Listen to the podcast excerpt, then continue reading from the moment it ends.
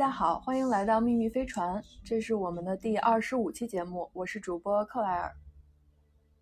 Hello，大家好，我是主播瑞秋。啊、本期呢，我们请来了 Jenny 来和我们聊一个让我们现在都有点紧张的话题，不知道为什么有点紧张，就是是冻卵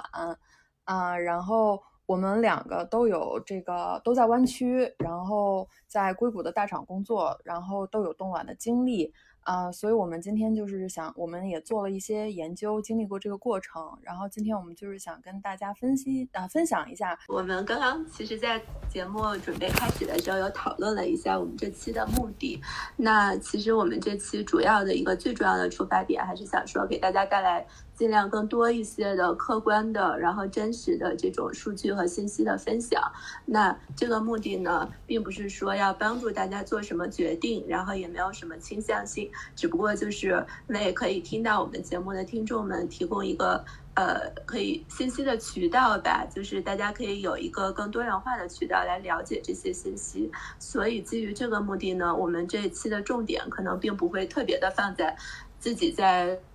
这个。呃，冻卵或者不冻卵这个整个的过程中的一些心理的状态的分享，我们还是更多的从这种非常客观的，呃，而且是一些大家比较亲亲身经历的真实的信息分享的角度出发。嗯，我们这期节目是这样的一个目的，也是基于这样的目的呢，所以 Claire 包括我们的嘉宾 Jenny 都有点紧张，因为都很担心自己说错了，是不是？嗯，那如果说错的话，maybe 会误导大家，但其实。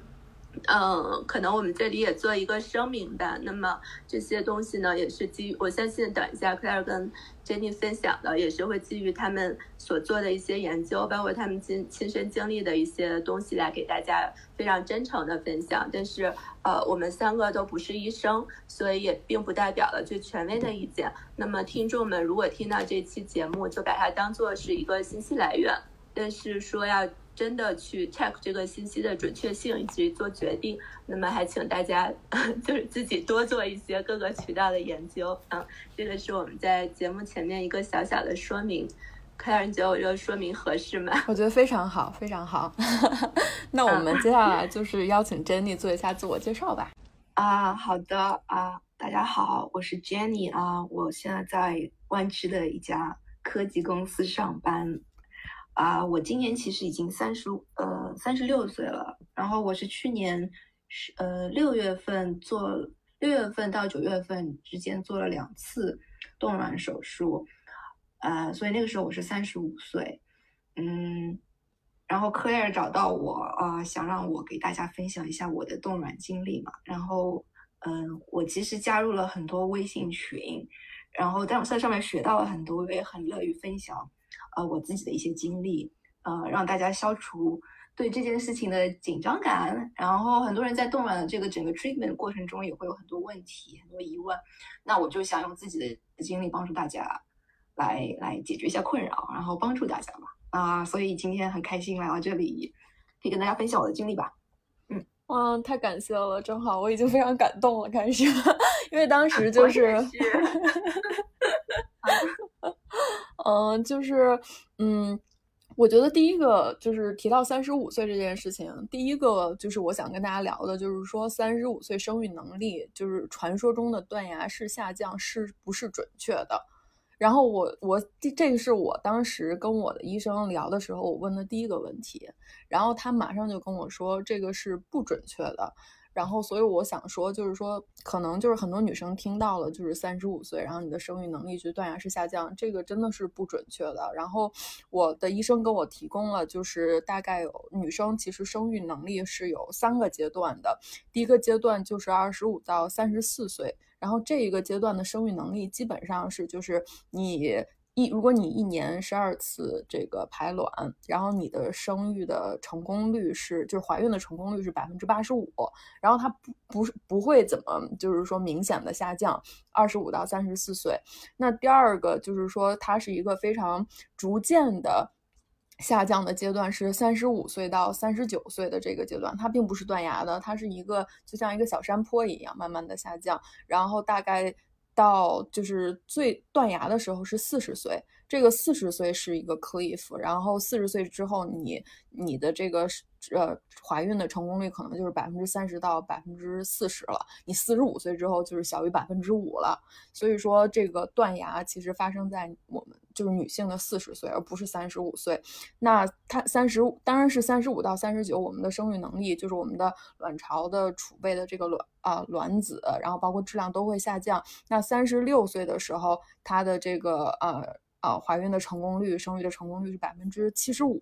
然后三十八岁是百分之五十，所以说就是说不是说是一个断崖式，这是我想，嗯，就是跟大家讲的，就是我所得知的，我的医生告诉我的这个比较这个呃准确的数据，所以就是希望大家能够不要就是。觉得三十五到了三十五岁就怎么怎么样的焦虑，就是就觉得自己生育能力断崖式下降，这个是不对的。包括我们最近关注的那个博主，然后叫 Tracy，他也是三十六岁，然后生了第一个小孩，然后三十八岁就就是第二个小孩，就是他说他的他，然后我觉得就是都可以去做一下自己的这些这个嗯，就是检测，然后看看就是你的生育能力有的时候跟你的年龄其实也不是挂钩的。嗯，但是女性随着年龄增长，我们的卵子的数量和质量每天都会下降，这个是这个是事实，这个是现实，还是要就是正确而客观的看待。特别感谢，对，特别感谢 Clare 的科普。我觉得这个误区其实大多数人都存在，因为我们一直听到各种媒体上呀，然后这些信息的宣传就是这样子说说，那以前可能这个这个生育时钟更靠前一点，说女性三十岁就要。呃，下降了，怎么怎么样？现在可能这两年好一点，现在又开始宣传三十五岁，所以我相信很多人都有这个误区。还有特别感谢戴尔的科普。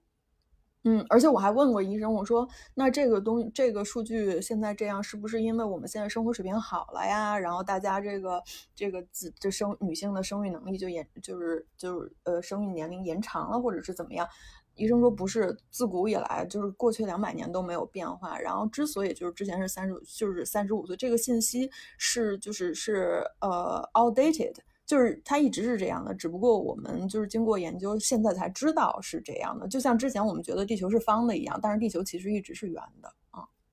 嗯，聊一下就是说，我觉得大家都非常关心的一些问题，就比如说。呃，为什么要选择冻卵呀？冻卵适合哪些人啊？然后我们需要做什么样的准备才可以去冻卵？要不然啊，Jenny 先聊一下。所以说，冻卵适合哪些人啊？其实冻卵适合大家，大家都可以。呃，只要你心理上准备好了，然后就是精力和财力上都准备好，我觉得其实呃都可以了。当然，呃，我自己的感觉是。如果你二十几岁有固定的男朋友，或者是有固定的生育对象，其实这个事情是不用考虑那么早的。但是三十过岁，呃，三十以后呢，我我身边朋友都是三十以后开始考虑这个事情啊，尤其是单身的朋友吧，呃，因为就像你前面说的，考虑到自己呃卵子质量和数量的下降，那冻卵的话就可以做一个。呃，像最后的一根救命稻草吧，就是万一我到了三十八、三十九，我想生宝宝，但是 somehow 我的卵子质量不行，那，嗯，那我就有这样一个 backup plan，就是我可以把以前冻过的卵子拿出来用，就是这样子的。当然，在这之前还有一步就是 IVF 嘛，就是哪怕到了四十岁想生的话，呃，医生建议首先尝试的当然是自然受孕。第二步就是尝试呃进呃试管婴儿，嗯，对，呃，但是到万不得已的时候，就是你的卵子，你新鲜的卵子已经质量实在不行的时候，这个时候才会考虑到用你之前动过的啊三十五岁之前，比如说动过的卵子，啊，就是这样子的嘛。那适合哪些人？就是我前面说的，呃，我觉得你只要心理上准备好了都可以嘛。嗯，而且其实这这是这是比较花。钱的一件事情。啊，虽然啊，当然我知道很多科技大厂都 cover 了很多，那也花精力，因为 treatment 的这个过程其实是挺费时间的，嗯，那就是你心理上准备好，我觉得都可以吧。嗯。嗯，我觉得我我同意，就是说，嗯，要找到一个，就是每个人的情况都是不一样的，然后就是你要觉得这个是找一个你合适的时机。然后我自己是想说，为什么冻卵？其实。嗯，跟 Jenny 一样，就是感觉是一个让我有这个选择，就是一个 option，或者是说一个保险。就是我们到其实很，我我医生也说，很多人到最后根本就不会用到这个。但是就是你想，相当于是给自己有有有有一个选择。就比如说，我的医生其实是不建议三十岁以前的人冻卵的，因为他觉得就是说，你你三十四岁之前，你的这个。啊，冻卵基本上能冻的数量其实是差不多的，就是它的减少的就会非常少。当然因人而异啊，每个人都应该去跟自己的医生去做那个 B 超，然后验血，看看你的卵巢储备是怎么样的，然后制定相应的 plan。嗯，但是就是到了三十岁之后，就是如果其实我医生还跟我说，除了单身的人，那些不单身的人，他们因为就是短期。不想要小孩儿，他们三十五岁之前不想要小孩，三十三十五五岁之后才想要小孩，因为自己的人生规划，人家想，嗯，冲一下事业呀，或者是说没有想好要不要小孩啊，但是他们想给自己留有一个这个所谓的后悔药，所以他们也会选择去冻卵。还有就是，甚至结婚了以后，他们也有去冻卵的，就是他们会觉得说，哦，那我第一个小孩我是。可以自己生，那我第二个我没想没想好什么时候要我的第二个小孩儿，那第二个小孩儿万一就是说，我想我四十岁的时候再生第二个小孩儿，就是他想有这个生第二个、第三个、第四个小孩儿的这个这个选择，所以他也会选择冻卵。所以就是像 Jenny 说的，冻卵其实适合所有人，就是你你要就是真的要要就是呃考虑自己的这个卵巢储备，然后自己的人生规划，自己的这个生育规划，然后。来做，然后跟自己的医生聊一下，然后去去制定一个这个计划啊。然后至于说具体需要做好哪些准备才可以去冻卵，其实我呃我是嗯，就是做了半天思想准备，就是身体准备其实没怎么没怎么做，因为我都是正常规律的在运动。然后嗯，做的思想准备就是最大的思想准备是我需要。给自己打两周的针，然后这个东西就是有点下不去手，就是，嗯，然后我觉得就是做思想准备，就是而且就是我我之前的就是，嗯，觉得，嗯，觉得自己好像，嗯，也真的确实没做什么准备，直接去跟医生聊了一下，然后我说，啊，医生说什么想什么时候开始？我说其实现在就开始可以吗？医生说可以，结果当天之后就开始，就是，呃，就开始就是。呃，护士帮我订了这些药，然后就开始打针了，然后就就一切就就非常迅速的开始了啊。呃，我可以补充一点我的经历吗？嗯，可以啊。嗯，当然，就是啊呃，首先说到呃，就是呃，结婚的呃呃夫妻他们去动的话，应该一般都是动的受精卵吧？因为受精卵的话。就 embryo 那个成功率，解冻以后再受孕的成功率会高高很多嘛？嗯，一般我觉得，说你没想着要离婚的话，一般就会去冻。结婚以后一般冻的是受精卵吧？啊，这这个是是我呃一个想法。还有就是呃，说到准备的工作，像 Claire，你是你跟医生聊了，马上就给你做呃做 treatment 了嘛？但是啊，我就是去看诊所看医院。我个人的经历是，其实我花了最久的时间是在那边等，呃，我花了可能我预约医生就可能花了一个多月，就是一直等不到 available 的医生来给我做 first time consultation，呃，然后开始以后医生让，因为要配合自己的例假嘛，然后给你做第一轮的一些 screening tests，呃，所以。啊，我正好又等了一个月，然后就是来来回回，其实我一直在，我一月，我二零二一年的一月份其实就开始了第一通打电话去预约，但是我一直到了二零二一年的五四月还是五月才开始真正的做呃整个这个疗程，所以就是我说，医人嗯，根据大家去的诊所或者医院，对，是的，医疗资源可能不太一样，所以这个也要。就是 take it into consideration，嗯，你可能会要等很久，我有些朋友也等，但是有些啊、呃像 Claire 这样子，就是我也等了，就是我说嗯。的是我等的那个 initial consultation，就是可能等了一个多月，因为我是指定医生，就是我的朋友在他那儿做，所以然后我也做了一些 research，然后所以我是等医生等了大概一呃一两个月，然后之后。呃，跟医生第一次聊完大概有一个小时，就是你可以问他各种问题，然后之后聊完了嗯。之后，你说决定决定做了，然后之后他会先给你约一个 B 超和验血，然后看你的各项指标，然后那个是大概嗯聊完之后可能就是一周，然后就约到他了，约到他，他一看我，因为我当时可能也是刚刚就是结束我的 period，然后所以就可能一切的 timing 都刚刚好啊、所以我能马上开始。对我正好可能是，反正就是时间正好又轮了一个月，嗯，然后反正反正我 somehow 就是五月份才开始的这个 process，嗯，对我跟你你差不多，但是我比你更等的更久一些，而且因为根据冻卵的 protocol，呃，好像有些要吃 birth control 的药，有些就不用，有些人的 protocol 就不用吃，对对，就每个人都是因人而异的，对，嗯每个人不一样，对。对，反正都是时间，嗯。对对，所以就是准备时间，然后那我们刚好聊到这个，我们就聊聊就是冻卵的过程有哪几个步骤吧，总体大概需要多长时间完成，其中这个最关键的点的痛或者是痛苦的点有哪些，然后给大家就是嗯扫扫盲。要不然我先说，你补充。哦，可以，就是刚也许我们用的 protocol 是不一样，不过你先说吧。嗯，就是冻卵的过程有哪几个步骤？嗯、就是第一步是先跟医生约医生，然后这个过程当中就是你会准备各种各样的问题，然后医生会回答你各种各各样的问题，然后就会给你验血，然后这个验血就是说，嗯，他会了解你身体的各种各样的指标，然后最重要最重要的就是。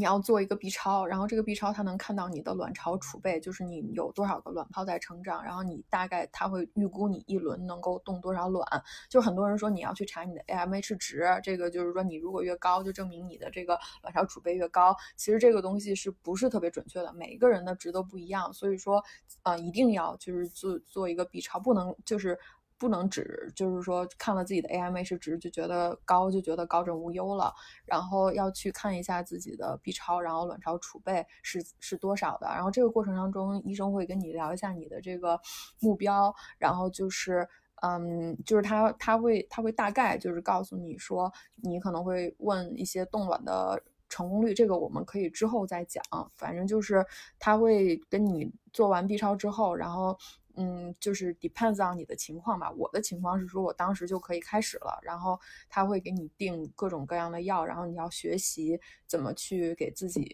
就是打针。打针的原理其实就是说往你的。就是正常来说，女性的一个 cycle 就是只有一个呃卵子能够成熟，但是你不可能做一次手术，然后你只动一个，所以。但是我们其实同时会有很多很多卵泡在成长，然后那打针就是说你往你的这个肚子里边、卵巢附近，然后注射一些激素，使得更多的卵泡可以发育成熟，然后把它冻起来，就相当于你一次可以冻很多，这样能够就是就是你冻的越多，然后当然就是说卵子解冻也是有这个有有一个。Drop 就是它它的解冻的成功率，就是我的诊所是百分之九十二，但是最后能够发育成就是嗯就是通过一些染色体测试，然后再能够跟就是变成受精卵，再能够就是变成胚胎，然后再移植到你的这个肚子里。其实呃我的这个诊所的情况是说，它跟我的数据是啊、你根根据你不同年龄段，就是我的这个年龄段是百分之。八点八左右，百分之八吧，就是说，所以说你就是不同的阶段都是会会有损害的，就是你的就是最后能够成功，你还要算一个成功率，所以就是说你要动的，就是它需要你嗯动的越多，也不是越多越好，就是说在一个合理的范围吧，然后。嗯，会之后他会最后一天就是大概是八到十二天吧，正常来说。然后他会就是在这个过程当中，你每隔三四天你都要去看一下，就是做 B 超，然后看监测你的这个卵卵子的这个成长，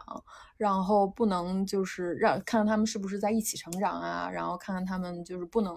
就是就是叫什么，就是过度成熟啊，然后嗯，医生会根据情况，然后告诉你打一针那个叫 trigger。Trigger 针，然后就是说你打完这针，然后之后三十六个小时你就可以去做这个取卵的手术。取完取完手术做完了之后，你当天就是相当于休息一天，嗯，然后之后第二天你其实就可以正常的工作了。这个过程当中你可能会产生一些，嗯，就是呃。就是肚子不舒服啊，然后然后肚子就是有一点点就是小腹隆起啊，是因为就是你之前可能你只有一个卵子在长，然后但是你因为打了那个排促卵针，然后你所以你有很多很多卵子在，所以你肚子可能会有一些就是胀，然后这些都是非常正常的。然后我觉得我在整个过程当中，其实嗯嗯，就是身体上的。就是我觉得痛苦还好，其实打，我觉得最主要的，当时我的挑战来源于一开始打针，但是自从我打了一两针之后，我就觉得打针这件事情对于我来说也非常容易了。所以就是我觉得大部分的这个压力都是来自于心理的压力啊，这是我我我理解的冻卵有哪几个步骤。啊，我觉得 Claire 说的你很，你说的很全面啦，嗯，就是步骤上基本上就是这样吧。然后我比你多一个步骤，就是之前医生给我定了避孕药，吃了一个月，嗯。嗯，呃，我也，呃，他们这是一种 protocol，但我没有，我从来没有质疑过我的医生对我的任何 prescription，所以，嗯，所以我我就多了一个前面一个月吃避孕药，后面也是一样，我打了两个。可能两周的十天十来天的针，嗯，然后我经常跑医院，呃，每天早上九点之前要去验血，然后医生看我的卵泡的成长情况，呃，因为我的就是验血，它其实验一个 E two 值，呃，E two 值啊，astro astro，嗯，不好意思，英文不记得了，验啊验一个值，然后。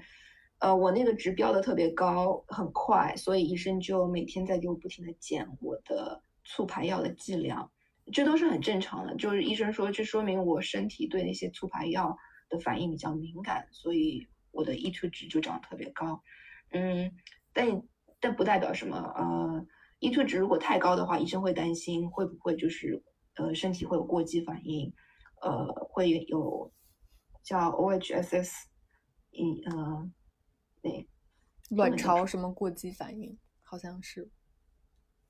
呃，ovarian hyperstimulation syndrome，对，嗯，那样的话就是万一呃 E two 指标的过高，很容易会产生 OHS，OHSS 在手术之后，然后这样话就是可能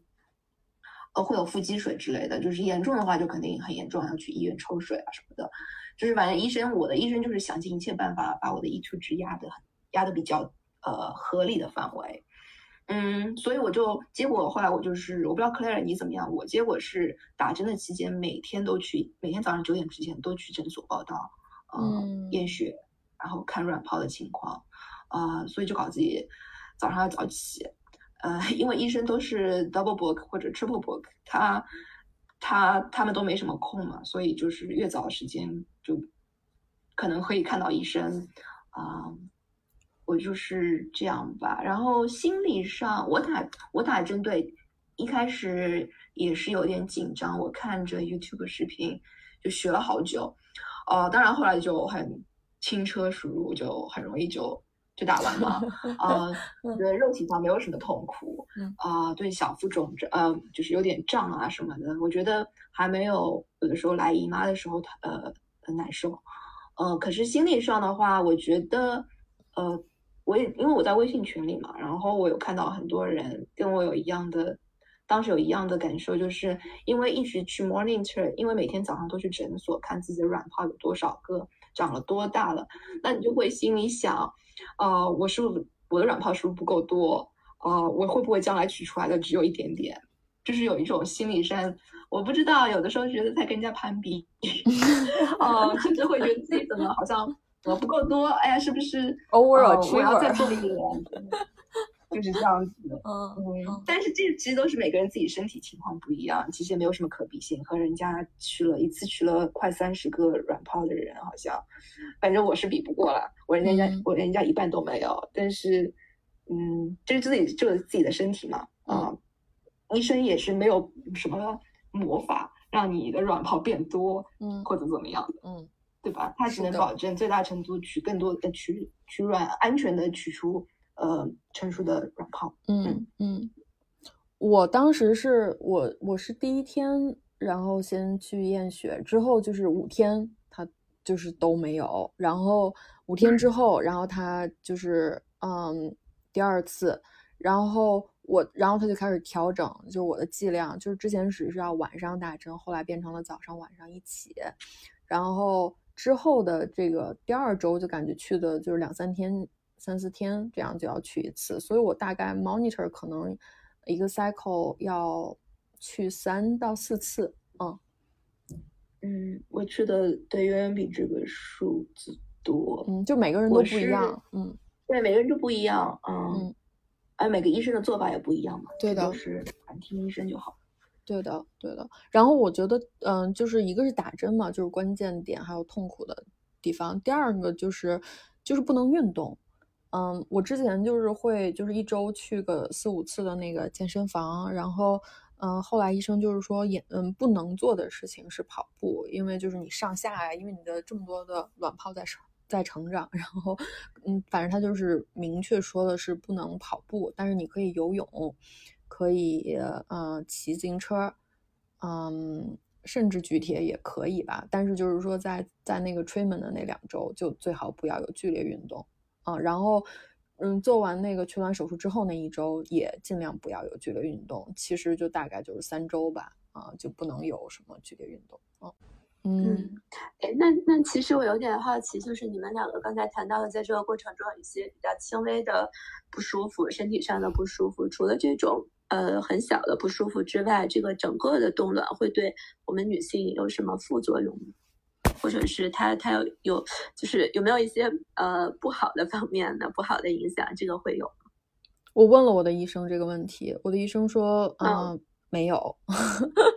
就就我我也我嗯，然后我自己也做了一些 research，然后就是说现在的研究表明是没有，当然就是每个人都有这个有风险，但是这个风险，嗯，就是是比较低的，就是说发生了就是各种各样的这个风险，然后比如说什么，就刚刚那个珍妮说的那个卵，就是那个那个名词我都忘记了叫什么，就是这个风险其实是有的，但是发生可能一千个人有四个人，我当时记得的数据是，嗯嗯。那个叫 ovarian hyperstimulation syndrome，嗯叫嗯。卵巢受激症状、过度刺激症状，就嗯。是卵巢对促排针、呃促卵针的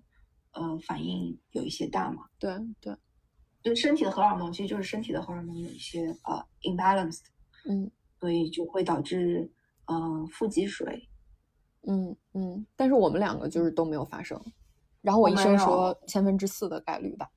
对，嗯然后 long term 呢，据说据我的医生说也没有什么，然后但是我们两个就是刚刚就是才弄完嘛，所以就是也没有什么数据可以去支撑吧，啊，然后我还问到，就是说过程当中会不会变胖？医生说这个胖不是由于冻卵导致的，这个胖可能是因为就是人们对于压力的反应，就是你可能会 stress eating 啊这些导致你变胖。OK，嗯嗯，嗯，哎我没有变胖。有有，嗯，就是刚才 Jenny 分享了一个信息，我是第一次了解到这个知识点，就是 Jenny 说，呃呃，那个叫什么，就很很多人冻冻卵这个卵子其实是用不上嘛，因为呃如果不不能自然怀孕的话，那么第二步选择的是试管婴儿，对吧？然后呃，如果这个也没有成功的话，第三步才会选择使用你们就去冻卵的这个卵子。那不是不是，我觉得我觉得这有一个，呃我想 clarify 一下，这个就是嗯冻卵是 IVF 的一部分，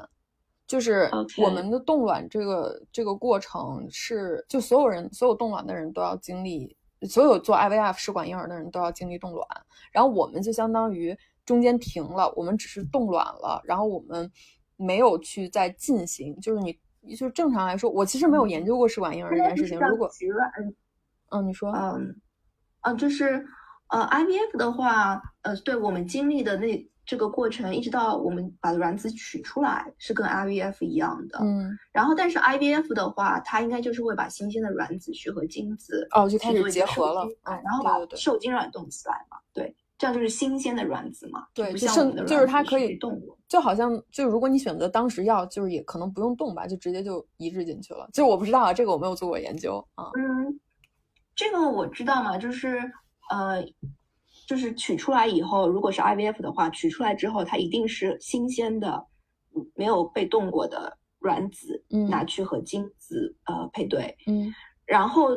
受呃变成了受精卵以后，它可以选择冻或者是呃新鲜的受精卵呃移植到身体里，但有些就是它会比如说冻一两个月，让嗯、让女性的身体恢复一下以后，再把它移植回去身体里。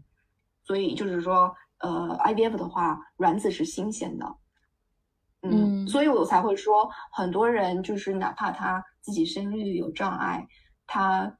自然生育不成的话，医生建议的第二步一定也是还是去做 IVF 嘛，因为那个是新鲜的卵子啊、然后到如果新鲜卵子质量都不行，那只能去找到冷冻库里去把原来呃三十几岁时候的新鲜卵呃冷冻卵子拿出来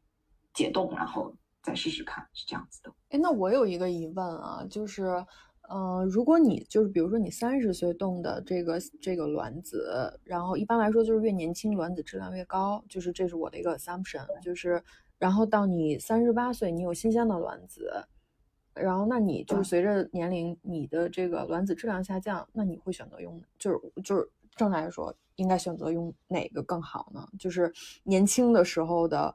那个高质量一点的冷冻的卵子和嗯，可能就是嗯、呃年龄大一点的低质量的新鲜的卵子。这我没有问过医生。呃，一般应该还是会先试一下自然受孕，对吧？嗯 那个又又不要花钱，又什么事情都不用做，嗯，然后我我会选择呃，就是用三十八岁的卵子嘛，嗯、可能会试一下 IVF 啊，因为呃，毕竟呃 IVF 的成功率呃还是要比，我觉得应该还是要比呃用冻过的卵子再去解冻，就是那有损耗吗，那可能呃又多一些步骤吧。但是这个我也没有，我也没有问过医生啊。行，那我们那我们先、嗯这先是我个人的一个 preference。嗯嗯嗯，那我们就 pass 吧。反正这两个事儿，我们就是我们只只研究到冻卵就结束了，没有没有就是说针对 之后有详细的研究。天呐，我觉得这是一个非常好的问题，而且我之前在所有地方都没有见过这个问题。我觉得我们探讨了一个非常好的问题。我可以，我可以，我可以再去问问，我可以再去问问我的医生，嗯，到时候给大家来个 follow up。啊。其实那卵子正好你们质量优胜劣汰嘛，嗯、如果质量不好的话，到受精卵以后，其实可能就是也就活不过来对对，就是也不不能活不过来嘛，对对优胜劣汰嘛，所以就是三十八岁怀上的那一胎，你你应该相信它也是质量过硬的。嗯，OK。那那正好，就刚才你们提到说，就是那个冻卵的成功率嘛，就可能冷冻取出来它是有一定的损耗的。那我可以理解成有损耗就代表了它就是冻卵没有我们想象的一定是成功的，因为像我们这种像像我自己没有经历过冻卵这个过程，我也没有做过什么研究。我之前本来的想象是你冻了之后，你就有一个。保险箱你就放在那里，然后取出来的时候是一定可以用的。然后发现其实并不是这样子，是吗？嗯，是，嗯，是也不是，就是我我针对这个问题，因为它涉及到最后你想冻多少个卵的这个问题，所以我跟我的医生也会去非常详细的去做这个讨论和计划。然后就是医生就是 in general 他的建议就是说，你三十五岁以下，就是建议动二十个，然后。呃，如果你就是三十五岁以上，你可能就是呃，就是要动的要比二十个多一点，呃，但是医生说，就是嗯，就是你你也要就是要做一个选择，就不是说那你说我为了这个就是要 insure 这个我能百分之百有一个成功，我动一百个卵子，就这也不是特别现实，就是你要来来回回搞很多很多的 cycle，嗯，然后我可以 share 一个数据，就是说，嗯，针对于不同的年龄，然后呃，它的这个冻就是你冻卵子的呃数量。它对应的成功率是不一样的。一会儿可以给大家分享一个网站，这个网站是可以，就是你可以选择你有你动了多少卵，然后你的年龄是多大，然后它就会给你一个一个一个概率吧。然后我刚刚查了一下，是三十一岁，二十个冷冻卵子是一个这个 live birth 是百分之八十的概率，然后两个呢就是百分之四五十，第二个小孩就是百分之四五十。如果你是三十个动了三十个，然后在三十一岁的时候，那你就是百分之九十的概率有一个，然后百分之六七十的概率有两个。然后医生说这个已经很高了，因为统计学来说不可能超过百分之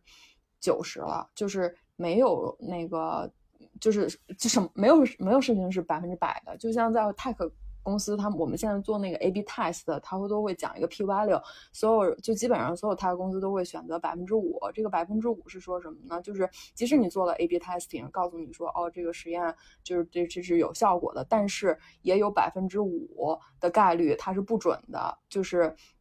但是你想，这些硅谷的 tech company，他们他们做一个实验，roll out 一个产品，都要 global 去 roll out，他们愿意去承担这个百分之五的风险，就是说明其实百分之九能做到百分之九十五正确，已经是非常非常高了。呃，我的医生，嗯，我也问，当然我问过医生这个问题，然后我的医生其实是比较保守的，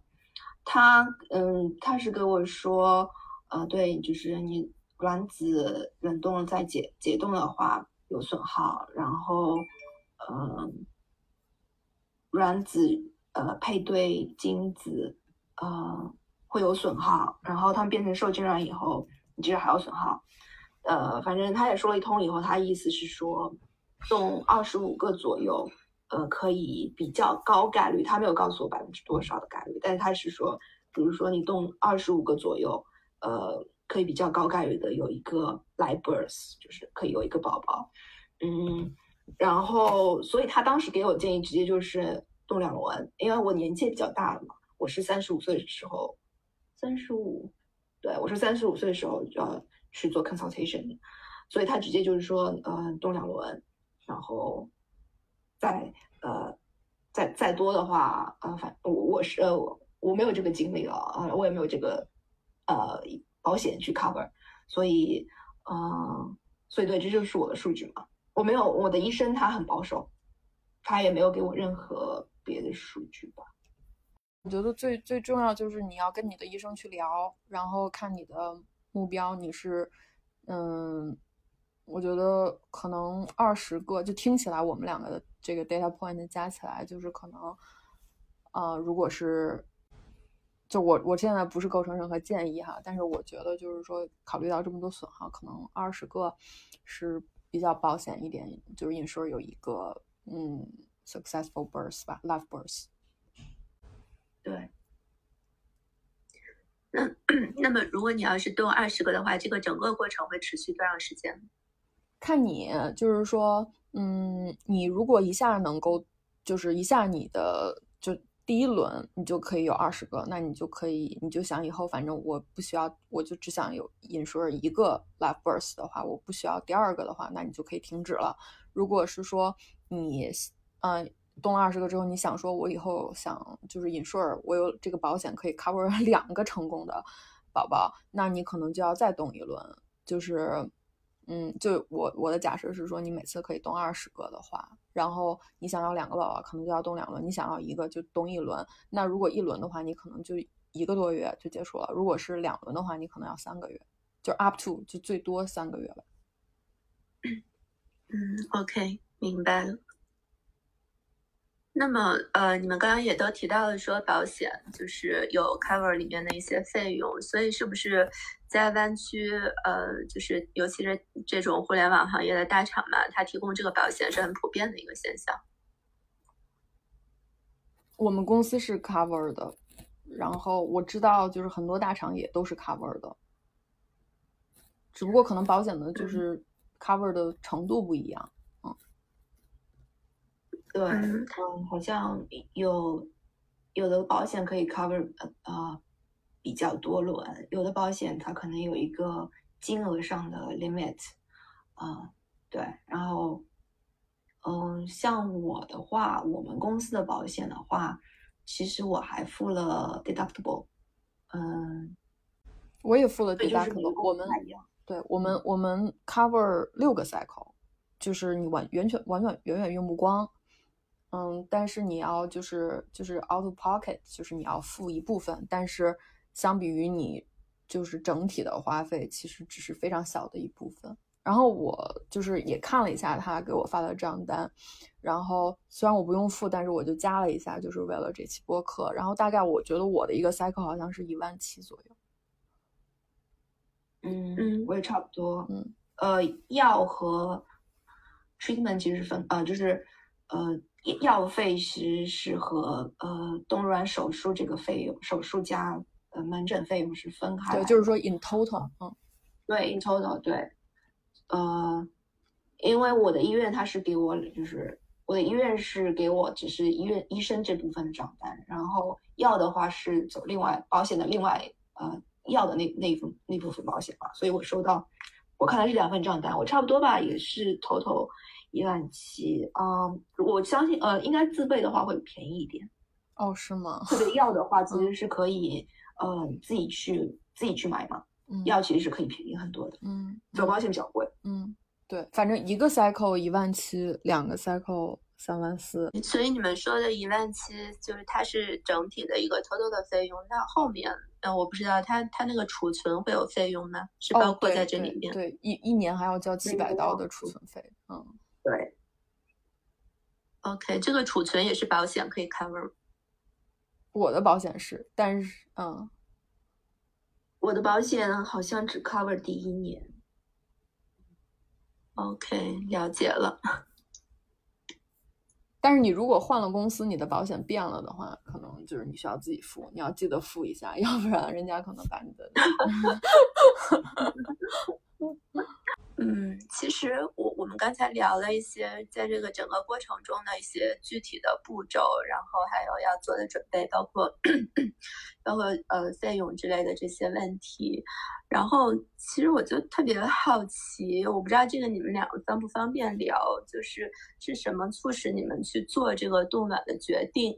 嗯，那我猜可能因为处在湾区的这个环境里面，这个是比较呃普遍的一个现象，很多身边有很多人去做了，那么你们可以获得一些更多的信息，然后也也也有一个这个群体的效应吧，就是也能得到身边人的支持。然后另外就是刚才也提到很重要的是费用的问题，其实呃不需要太过担心，因为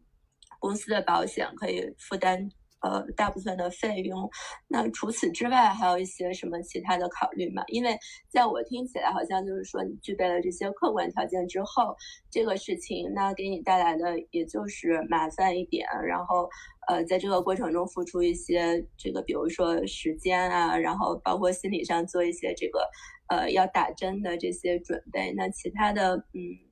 并并没有什么特别艰难的需要做决定要面临的选择，也没有什么特别额外的这种付出。我不知道是这样吗？就是听起来，如果客观条件具备的话，它是一个，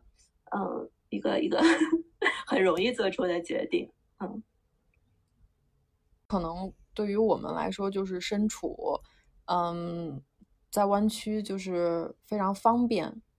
嗯，就是不是那种。嗯，我需要，比如说我在国内，我需要飞过来，然后我需要住在这边一段时间，然后这种，然后像我们都是每天还在上班，然后，嗯，中间只是取卵那个请一天假，然后对我们的影响可能就是比较少一点啊，所以说这个选择可能会比较容易做出来。然后，但是我也知道，就是说，我现在疫情，然后很多就我有朋友在国内想来冻卵，但是因为疫情的原因，就是都不太方便。嗯，就是我觉得客观，就是你刚刚说的客观原因肯定是有的，嗯。然后主观上来说，我觉得就是我刚刚说的，就是嗯，我觉得我跟我身边的人聊天，就很多人可能觉得他，嗯，对于婚姻就是就觉得想不想结婚的女生都想生小孩，有一个共性是都想生小孩，都想有这个就是保留自己当妈妈的选择权。我觉得这个是，嗯，我聊下来的一个 learning，就是。嗯，还有第二个就是说，我觉得现实的情况是说，女生的生育能力确实是随着年龄的下降，在呃年龄的生长在下降，那这是一个客观存在的现实。嗯，那你怎么能够就是相当于就是我医生一直跟我讲，就是我们在探讨，就是我医生特别好，就是他一直在就是觉得我不需要就是这么早动啊，或者是说嗯不需要就是。动很多轮啊，就是他，他一直就是就是在，嗯，就他不是说就是要你要在这边就是动的越多轮越好啊，或者是说因为这样的话他收入也最多也很多嘛。就我医生跟我讲的是，嗯，他说他唯一没有的就是时光机器，就是他不能就是穿梭到未来，看看你之后什么时候结婚，什么时候打算生小孩儿，然后看看你当，然后然后看你当时。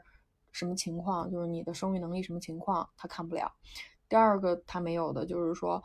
嗯，也是时间机器，就是穿梭回来，就是当你已经到了就是四十几岁，然后发现，嗯，自己的生育能力下降，然后没有办法再回到你三十多岁的时候再去取卵，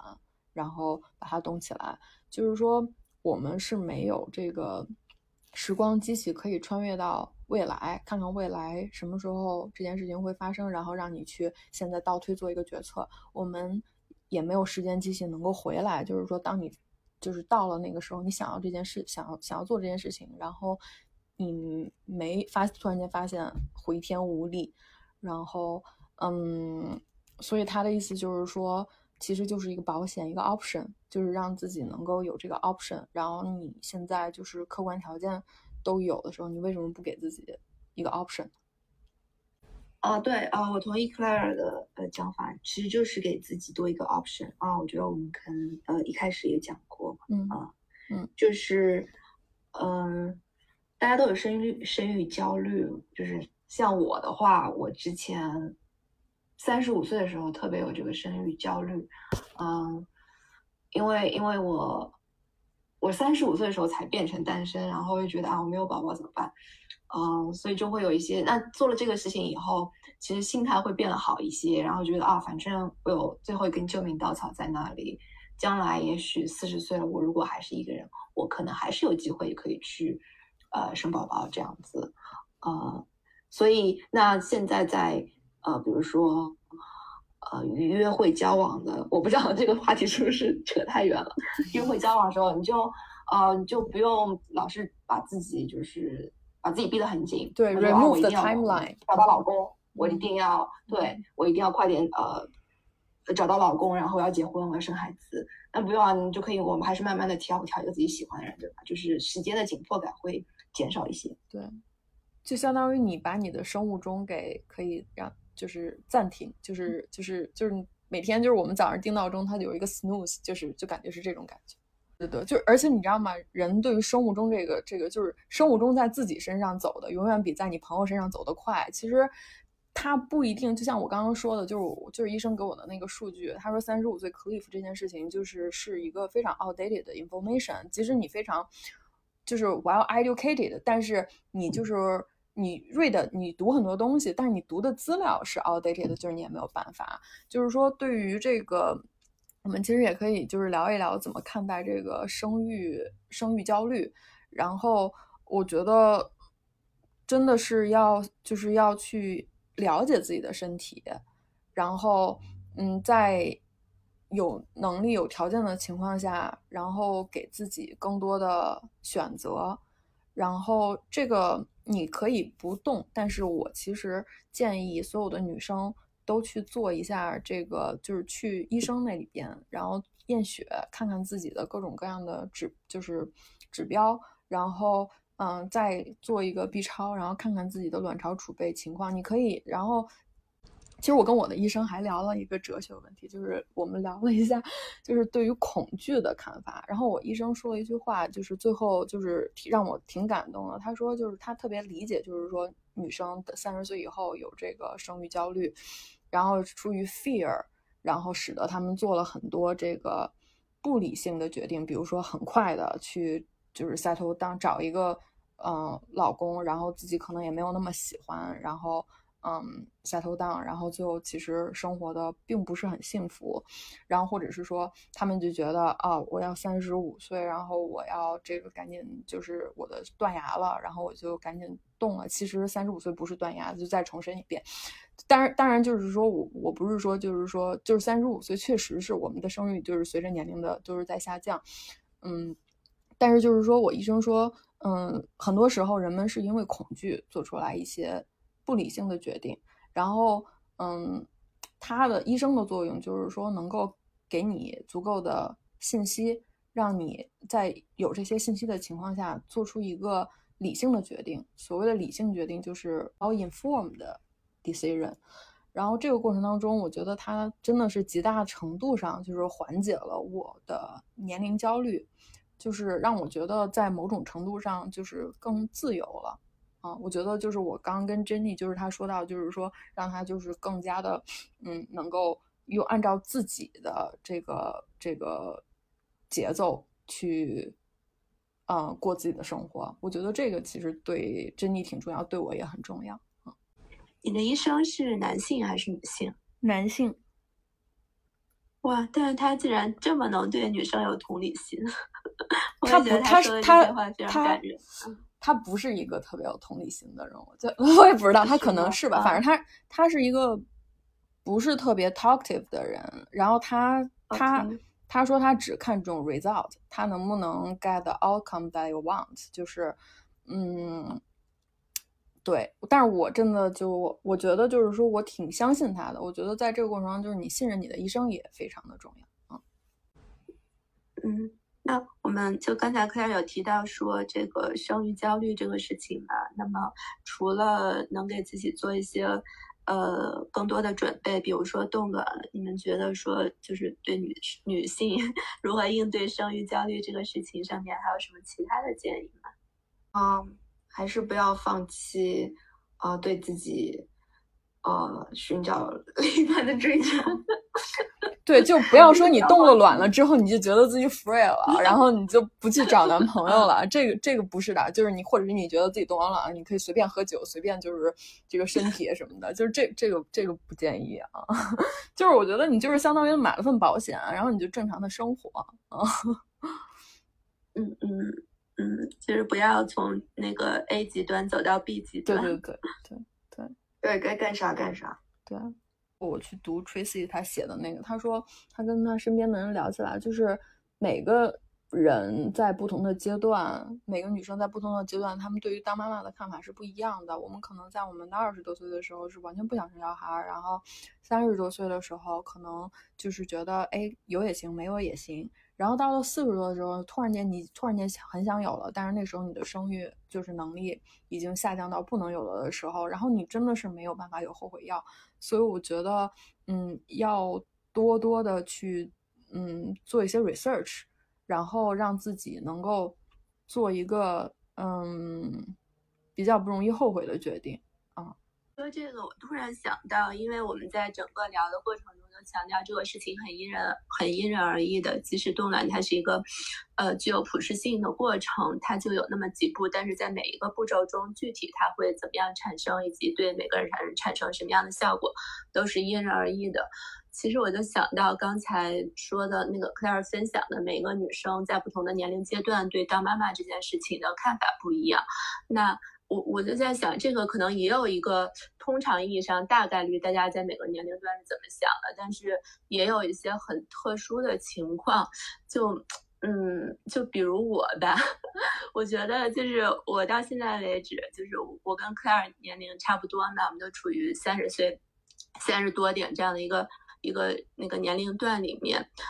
嗯，就我已经我在这个年龄段里面，我已经听到各种朋友或者是各种身边的人的信息，就是分享说有这个生育年龄恐慌，但是我不知道为什么我就没有这个生育年龄恐慌，但是我会因为我没有生育焦虑而焦虑，我就会想说。我就会想说，我就会想说，为什么我这个这个 clock 这时钟还没有走到这一步？那我到底是什么时候会走到这一步？就像你们说的，四十岁他会有呢，或者是三十五岁他会有呢？然后我就想说，那别人都焦虑，为什么我还没有？你把焦虑升华了。所以就就总结下来吧，我觉得这个事情就很因人而异，然后可能。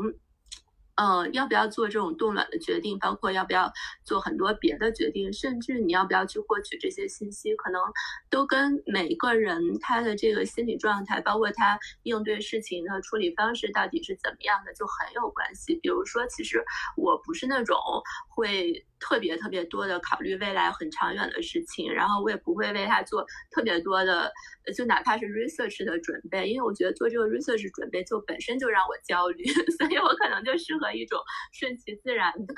这种这种关键是你不是为了准备的状态，你不是因为自己不焦虑。而焦虑嘛，所以那你去做一些 research。所以，因为因为我知道自己会因为不焦虑而焦虑，就有点像绕口令。那么，所以我就会减少让我焦虑的这个这个这个 action。那我就不会去呃去过多的想说未来。多少岁到底要怎么样，以及甚至我就不会去做特别多的研究，但这当然有好有坏。那可能是我到时候我就措手不及，因为我之前没有做什么特别多的研究，呃，信息上的准备我也获得的不多。但是，呃，但是在当下我就会会会避免一些 焦虑。对，对于我来说是这样。所以没事儿，我觉得我觉得冻卵的 information 百分之九十五。就是我们已经告诉你了。OK，好的，嗯嗯。对，回回到我刚才那个主题，那个想要表达的意思，我的意思是想说，怎么形容呢？就是说，嗯，就其实我我们可以去从各种渠道获得这些信息，然后呢，也可以在呃。就是让，就是做自己能尽的、能能做的各种努力，去让自己对未来有一个准备。但是我们也可以选择，嗯。怎么讲？就是不去做这些准备，可能也没有关系。但是最后你就要知道，说你这个人到底是一个怎样的人，然后自己到底会为哪些事情非常后悔。比如说，可能生育这个事情，就算退一万步讲，就算我四十岁的时候我没有小孩，我也没有办法生育，我还非常想要一个小孩，但是这个事情对我的后悔程度可能没有那么高。可能没有，就生命中有很多其他的后悔的程度，可能其他的后悔程度对我来说更高，所以就每个人，呃，非常不一样。对，这个就是我想表达点。我非常我非常同意，我非常同意。但是我要插插插一句话，就是说，生育能力是不可逆的。然后就比如说我，你可以有，就是说，比如说我很我小的时候想当记者，然后我我就没有当上。但是我五岁五十岁的时候，我可以再去追求，我可以说我我突然间觉醒了，我不要在台工作，我要去当记者了。但是生育就是就是它是不可逆的，然后对于这种不可逆的决定，我觉得要慎重。嗯，但是其实现在医学也比较发达嘛，呃，因为身边我听到过不少的。呃，例子是女性在她们四呃四十出头，甚至四十五岁左右才生他们的第一胎，啊，我都听到过。特别是像其实美国的话，律师事务所，呃，女性的平均生育年龄是四十岁，这是我前几年听到的，嗯，呃，一个数据，就是他们是拼事业嘛，然后就一直不生，一直不生，呃，然后到四十几岁，应该绝大部分人都是通过 IVF，呃，然后得到自己的。宝宝，呃，是这样子的，嗯，我也有朋友，就是呃四十几岁了，现在想生，但是